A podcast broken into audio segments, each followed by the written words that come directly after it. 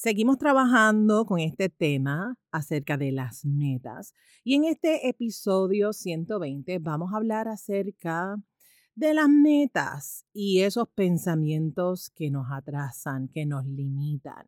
Y es importante, escúchame bien, que le bajes dos, bájale dos a tus pensamientos limitantes. Mi nombre es Wanda Piñeiro, soy psicóloga clínica y coach de vida. Trabajo con mujeres y hombres que quieren tomar control de sus emociones, que desean ir más allá de la emoción para tomar acción y crear la vida que sueñan y desean sintiéndose emocionalmente fuertes. En este podcast compartiré contigo información valiosa de manera sencilla, simple y práctica para que lo apliques en el día a día de tu vida. Este episodio es traído a ti gracias al programa de coaching Rewarding Myself. Prepárate, abre tu mente, tu corazón, sobre todo tus oídos, para que escuches y conectes con toda la información que comparto contigo hoy. Bienvenida y bienvenido a Emocionalmente Fuerte. Hola, hola, hola, hola, ¿qué tal? ¿Cómo estás? Espero que te encuentres excelentemente bien. Gracias por acompañarme una semana más. Quiero que sepas que ya están arriba los tres videos del reto 2023. Ya todo está funcionando como debe. Así que espero que todo fluya y que puedas descargar el cuaderno VIP. Te cuento que el video número 3 está espectacular. En ese video te comparto la estrategia para que trabajes con cada una de tus metas. Si ya te registraste en www.metas2023.com, te lo agradezco. Gracias por registrarte. Si compraste el cuaderno VIP, gracias mil. Gracias por tu paciencia, por tu cariño. Gracias por descargar el cuaderno. Dicho esto, ¿qué te digo? ¿Qué te digo? El hombre, bueno, en este caso, la mujer, o sea, yo, propongo y Dios dispone. Haz planes y Dios se reirá de ellos. Cuando yo trabajo con mis metas, esas dos frases o refranes, como tú le quieras llamar, retumban en todo mi ser, retumban en mi corazón. Yo soy una mujer apasionada, libre, arriesgada, entregada, determinada. ¿Quién más es así? ¿Quién más es así? Posiblemente te puedes identificar con varios de los adjetivos que acabo de mencionar. También soy soñadora. Y cuando me voy a ese espacio de soñar, cuando me voy en esa onda, sale lo que yo le llamo un personaje, o más bien la voz de un personaje. Que si yo no estoy alerta, si yo no estoy pilas, me pongo en peligro de convertirme en alguien que sabotea absolutamente todo, todito. En el reto 2023 hablo un poco acerca de eso cuando menciono el dragón.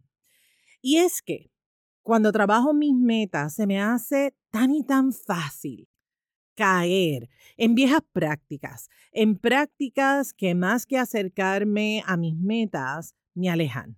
Se me hace bien fácil sacar el control, buscar la agenda, poner las fechas, las horas, hacer el itinerario de qué voy a trabajar antes, durante y después.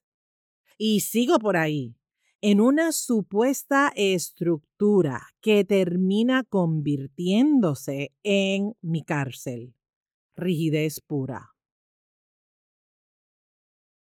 ¿Te suena familiar? Yo debo hacer tal cosa, tal día, para X momento. Primero tengo que hacer esto, para luego hacer lo otro. No puedo empezar por aquí, tiene que ser esta otra cosa y tiene que ser de esta forma y si no es de esta forma no sirve y lo tengo que hacer yo porque solo yo lo hago bien. Y claro que yo puedo con esto y puedo con más.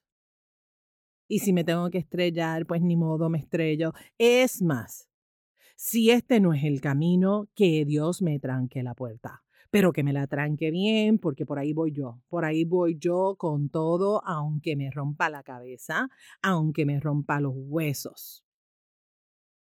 ¿Te suena familiar eso? ¿Conoces a alguien así? Yo era así y todavía me quedan rastros, no te creas. Para este reto 2023, el timeline en mi cabeza era una cosa y lo que salió fue otra. Todavía con mis años de experiencia, con las certificaciones, con el doctorado, con la preparación por encima de todos esos papelitos, de todos esos títulos. Soy un ser humano, sigo siendo humana y sigo confrontándome y sigo encontrando pensamientos que me frenan, que me limitan. Ahora, no me hago la mensa, no me hago la boba. Ahí voy yo, identificando, confrontando y derrumbando, porque de eso es que se trata, confrontar cada creencia limitante. Y oye, muchas de esas creencias ni siquiera son tuyas. Muchas de las creencias que yo tengo, que yo he cargado con ellas por muchos años, no son mías, son creencias de mi mamá, son creencias de mi papá, son creencias incluso de educadores que tuve al, a lo largo de toda mi vida universitaria. Así que pregúntate, ¿cuáles son tus creencias limitantes? ¿Quién las instaló? Porque hay muchas creencias limitantes creencias limitantes a cómo se comporta un hombre, cómo se comporta una mujer, creencias limitantes con respecto a la política, y eso es un tema bien calientito aquí en Puerto Rico, creencias limitantes con respecto a la economía, quién gana más, quién gana menos, imagínate tú, nos vamos a ese pensamiento de quién gana más, quién gana menos y nos comparamos. ¿Qué creencias limitantes hay detrás de esas comparaciones? Hay creencias limitantes con respecto también a la sexualidad, al amor, a las relaciones, al dinero, etcétera, etcétera, etcétera.